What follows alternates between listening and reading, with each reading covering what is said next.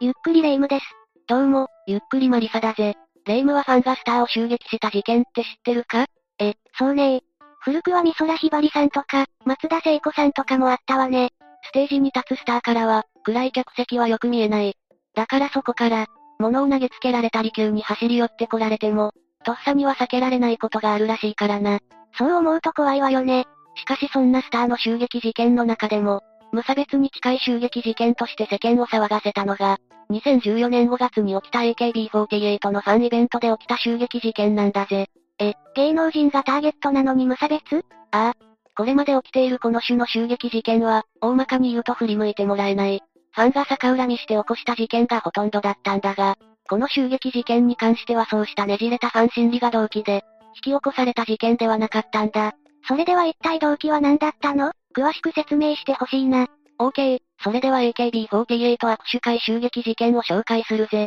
それでは、ゆっくりしていってね。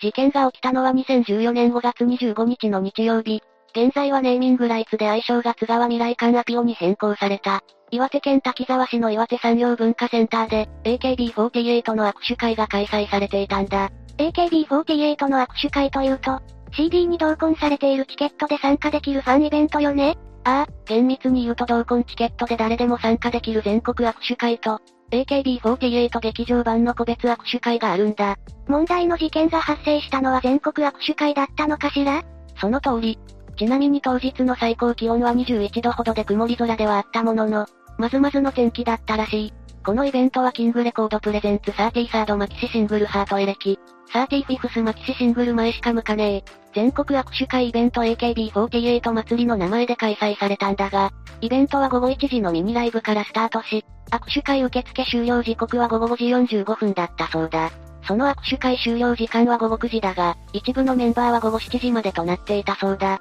ということは襲撃事件が起きた午後4時55分頃というと、まだ受付が終了する前だったのね？ああ。ただし当日はアピオと盛岡駅間で特別シャトルバスが運行されていたんだが、そのアピオ発の最終便時刻が午後6時だったため、帰宅を急がざるを得ないファンの多くは、バスに間に合わせるために、目当てのメンバーの握手レーンに殺到していたらしい。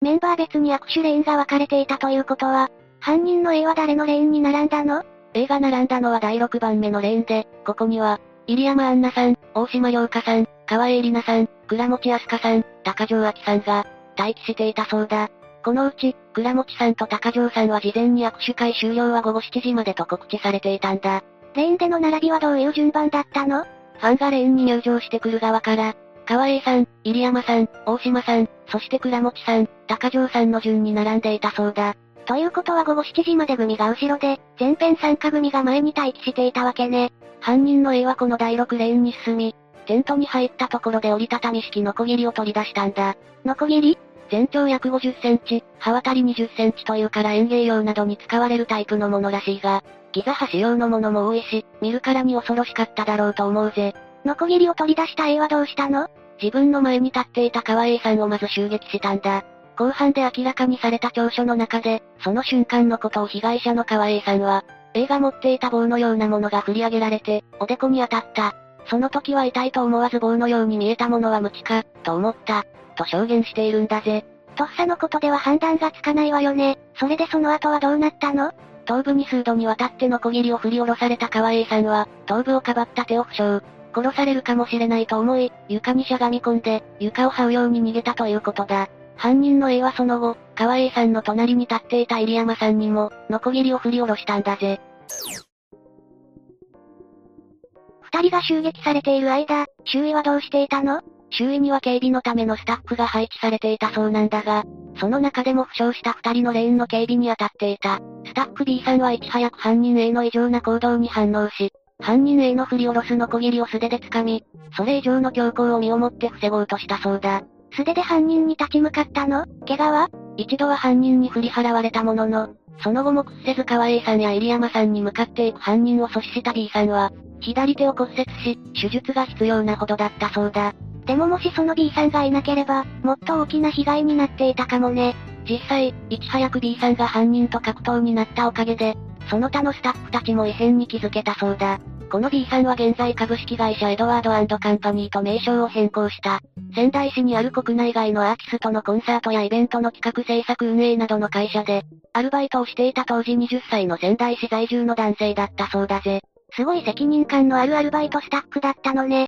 ところで襲われた二人の方の怪我はどうだったの？川栄さんは右手指の骨折と頭部と右手の裂傷。入山さんは右手小指の骨折や頭の裂傷を負わされたんだ。岩手県警により犯人 A が現行犯逮捕されるのと前後して、川栄さんと入山さん、さらにスタッフの B さんの3人は、岩手県高度救命救急センターに救急搬送され、川栄さんと入山さんの2人は、それぞれ約3時間の縫合手術を受け、スタッフの B さん同様に手術を受けたそうだ。幸いに3人とも翌2014年5月26日には退院することができたんだが、退院時の川栄さんと入山さんが帽子を目深にかぶり、治療した手元をコートや上着で覆いながら詰めかけた報道陣に対して、一礼しながら車に乗り込む姿は繰り返しニュースなどで流れたから、目にした人も多かったと思うぜ。ああ、確かに見た覚えがあるわ。そういえば当日会場にいた他のメンバーたちはどうしたの？当然、握手会イベントは途中で中止され、残りのメンバーは盛岡駅を午後8時50分発の新幹線に乗車。東京駅で待ち構えているマスコミを避けるためか、大宮駅で下車して帰宅の途に着いたらしい。間近で目撃することになったメンバーたちの動揺も大きかったでしょうね。ところでこんな事件を引き起こした犯人の A って男はどんな人間なの？犯人の A は青森県十和田市在住の24歳で、事件当時は無職だったそうだ。中学生時代は陸上部に所属し、800メートル走などで活躍したものの、進学した高校でいじめに遭い、高校2年生の時に中退。その後は通信制の高校に席を置いて家計を助けるためにアルバイトをしていたらしい。さらにそのアルバイトで稼いだお金はすべて、家計に入れて病弱な母親を献身的に支えていたそうだ。献身的な親孝行息子じゃないの。それからどうしたの？地元の青森よりも都会の方が仕事も多く、稼ぎが良さそうだと2012年頃に単身大阪に移り住んだそうだ。大阪には親戚とか知人はいたの？それとも全くの道の土地？事件後に母親が応じたインタビューによれば、勤め先も何もかも映画ハローワークを通じて、独断で決めたそうで、母親自身は、いざという時頼れる知人も何もおらず、都会に向いている性格でもないと、反対していたらしいんだが、それを押し切る形で大阪へ旅立ったそうだ。大阪ではどんな仕事に就いたのかしら？量のある警備会社で働き、月給は約20万円。そのうち3万円を残して全部母親に送金していたそうだ。どこまでも親孝行な息子なんだけど。しかし、その大阪で精神的に不安定となった結果、病院に通うこととなり、そこで発達障害と診断されたそうだ。結局2013年5月に地元に戻り、母親の弁によると精神障害者保健福祉手帳2級の交付を受けたそうだ。その後はどうしていたの？大阪にいた時と同様に警備会社に就職し、障害者手帳を返還して働いていたらしい。しかし勤務していた警備会社を2014年1月に解雇され、再就職もうまくいかず、事件当時は無職となり、ほとんど家に引きこもっているような状態だったそうだ。それで事件当日、犯人 A は青森県十和田市の自宅から、岩手県滝沢市の事件会場まで来たの？当日の朝、犯人 A は同居家族に散歩に行ってくると言い残して出かけたらしい。家族もそれを不審に思わなかったというから、大荷物を抱えて、といった風ではなかったんだろう。家を出た A は電車やバスといった公共交通機関を乗り継いで、会場に到着したが目撃された時には、犯人 A は手ぶらだったそうだ。手ぶら？ああ。話は前後するが、その頃の AKB48 の握手会や撮影会の会場では、手荷物検査はさほど厳格とまでは言えなかったらしい。え、どうして行ってなかったの？一つには、当時の AKB48 の人気ぶりから、毎回集まるファンの数が多く、逐一チェックしていたのでは、進行の妨げになることが懸念されたこと、さらに遠隔地から駆けつけるファンも多く、会場によってはコインロッカーなど、手荷物を預ける場所もないことがあったかららしい。なるほどね。それで当日はどうだったの？主催のレコード会社によれば、当日は警備員と会場整理スタッフの約100人が警備に当たっていたそうだが、手荷物検査は行われず、レーンに並ぶ前に、警備担当の前で両手を広げてみせるという体制だったそうだ。それじゃ手荷物を持っていない犯人の A は余裕でスルーできたわよね？しかし、被害者の川栄さんは後半で明らかになった調書の中で、並んでいた犯人の様子をレーンから見た時目がおかしいと思ったと証言しているんだ。いわゆる言っちゃってる状態だったのかも。犯人 A が犯行に用いた折りたたみ式のノコギリだが、当日着ていた上着の内側に隠し持っていたそうだ。さらに恐ろしいことには、そのノコギリはカッターナイフの刃をつけて、より殺傷能力を増してあり、その切れ味を事前に段ボールなどを使用して確かめていたらしい。怖い怖い怖い、計画性十分じゃないの。しかしこの計画性の高さと、襲撃対象に対する特定性の低さのアンバランスさがこの事件では際立つんだ。特定性の低さってどういうこと？それというのも、事件から約5ヶ月余り経った2014年11月4日の初公判で、検察側が明らかにした犯人 A の犯行動機は、メンバーを切りつければ不満を解消できるだったんだ。それってどういうこと？不満って何のことよ？つまり犯人 A の理屈によれば、自分は仕事も収入もない。それなのに、テレビで見た AKB48 は、多額の収入があるに違いない、つまらない人生を送るしかない自分と正反対だ、と思ったということらしい。はぁ、あ、何よ、その尻滅裂な理屈は？そんなの奴あたりもいいところじゃないの？もっとも、この動機に関しては犯人 A 自身は逮捕直後には最近イライラしていたからとか、人の集まるところで人を殺そうと思った。誰でもよかったと供述し、後半中も会社を解雇され、収入がなくつまらなかったとは述べたものの、AKB48 が高収入だから、とした検察側の指摘については否定したらしい。言い方悪いけど、どっちの動機でも理解不能よ。だよなしかも初公判の日の犯人 A は、上下黒のスウェットに下着をだらしなく覗かせた格好で入廷。被告席に着く際には満員の傍聴席を見渡してニヤニヤするなど、後悔している様を見て取るには程遠かったそうだ。さらに読み上げられた罪状に関しては、川栄さんと入山さんへの犯行について、そうっすねと認めたが、二人をかばったアルバイトスタッフの B さんに関しては、怪我をさせてませんと一旦否認したらしい。どの口が、そんなたわごとを。もっともこの否認に関しては事実関係については、争わない姿勢だった弁護士と犯人 A の間でもめたそうで、改定からわずか7分足らずで一旦休廷となり、再開した後にようやく認めたそうだ。往生際悪しかしこの事件において、犯人 A が一貫して述べていたのが誰でもよかったということで、切りつけた川 A さんと入山さんについても名前は知らなかったとまで言っているんだ。それじゃどうして二人が並んでいた第6レーンを選んだわけ？犯人の A はこの握手会に参加するために、ハートエレキと前しか向かねえの2枚の CD を購入。それによって入手したチケット2枚を持って会場を訪れた犯人 A は、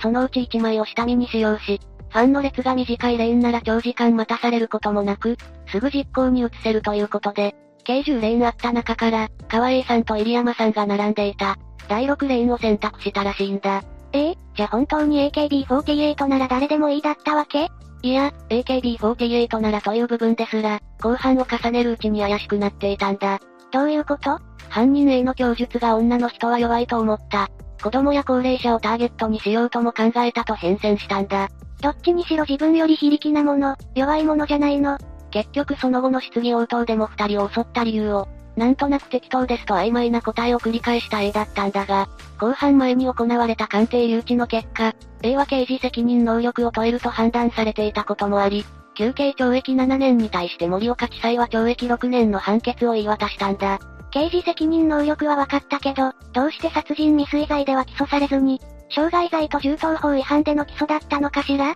それに関しては森岡地検が、殺人未遂罪が適用できるかどうかの立証が十分ではなかったとコメントしているぜ。ふーん。なんだかすんなり納得できない感じもするけど、判決文で裁判長は一歩間違えば命を奪いかねない危険な犯行。自分の境遇に不満があるからと八つ当たりのような犯行と断罪しているんだ。それに対して犯人の A は？後半の最後には自分勝手なことをして反省していると話し、検察、弁護人双方が控訴せず、2015年2月25日に懲役6年が確定しているから、未決期間を考えても2022年現在は刑期を満了しているな。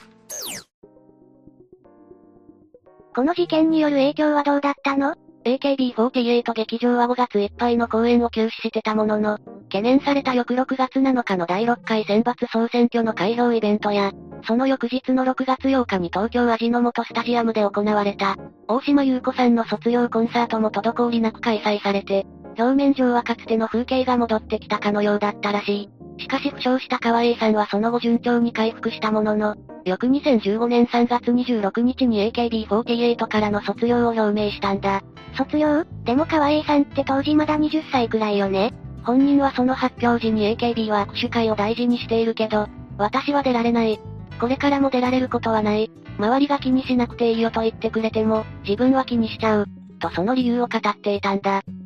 突然剥き出しの殺意を向けられたようなものだもの、無理もないわよねもう一人の入山さんも川栄さんが卒業を宣言した。翌年3月の時点でも傷が完治しておらず、週3回のリハビリに通い、克服までに長く苦しい歳月をかけたそうだ。ファンとの距離が近かっただけにショックも大きかったでしょうね。AKB48 のファンの間でも様々な動きがあったようで、犯人 A に対して、事件の煽りを受けて中止になった2014年6月1日開催予定だった。36シングルラブラドールレトリバーの劇場版発売記念個別握手会中止により、無駄になってしまった CD の代金330枚分の34万6440円に慰謝料25万を加算した。損害賠償請求の民事訴訟を犯人 A を相手取って起こしたファンもいたらしい。え、本当に？民事の案件だし、SNS に訴訟のための書類が掲載されたまでは確認されているが、実際に提訴したかどうかの審議は定かではないんだが、当時のファンの怒りのほどが伺えるな。今はチケット転売問題もあって、ライブやイベントでの本人確認も厳格になってきているけど、空港みたいな持ち物検査を小さい会場でまで行うのは無理があるし、なかなか解決できない悩ましい問題よね。犯人 A は事件前、母親とおじの3人暮らしだったそうだが、周囲も家族も本人も、特に AKB48 のファンというわけじゃなかった、と証言している。そう考えると今回の襲撃事件は、ファン心理がねじれた結果というよりも、無差別殺人の強行の場に、アイドルのイベントが選ばれた、と考える方が正しいだろうな。確かにね。しかしそうなると、襲撃される側には防ぎようがないとも言えるよな。だからといって、手をこまねいているわけにもいかないしね。2020年代に入っても、主な事件だけで10件を超す無差別の通り魔事件が発生している。いつ何時どこで自分にもそんな理不尽な刃が向けられるかわからない。そんな時代を生きるしかないのかもしれないな。そう考えると立然とするけど、せめて少しでも安全な世の中になることを祈るわ。さて、というわけで今回は、AKB48 握手会襲撃事件について紹介したよ。それでは、次回もゆっくりしていってね。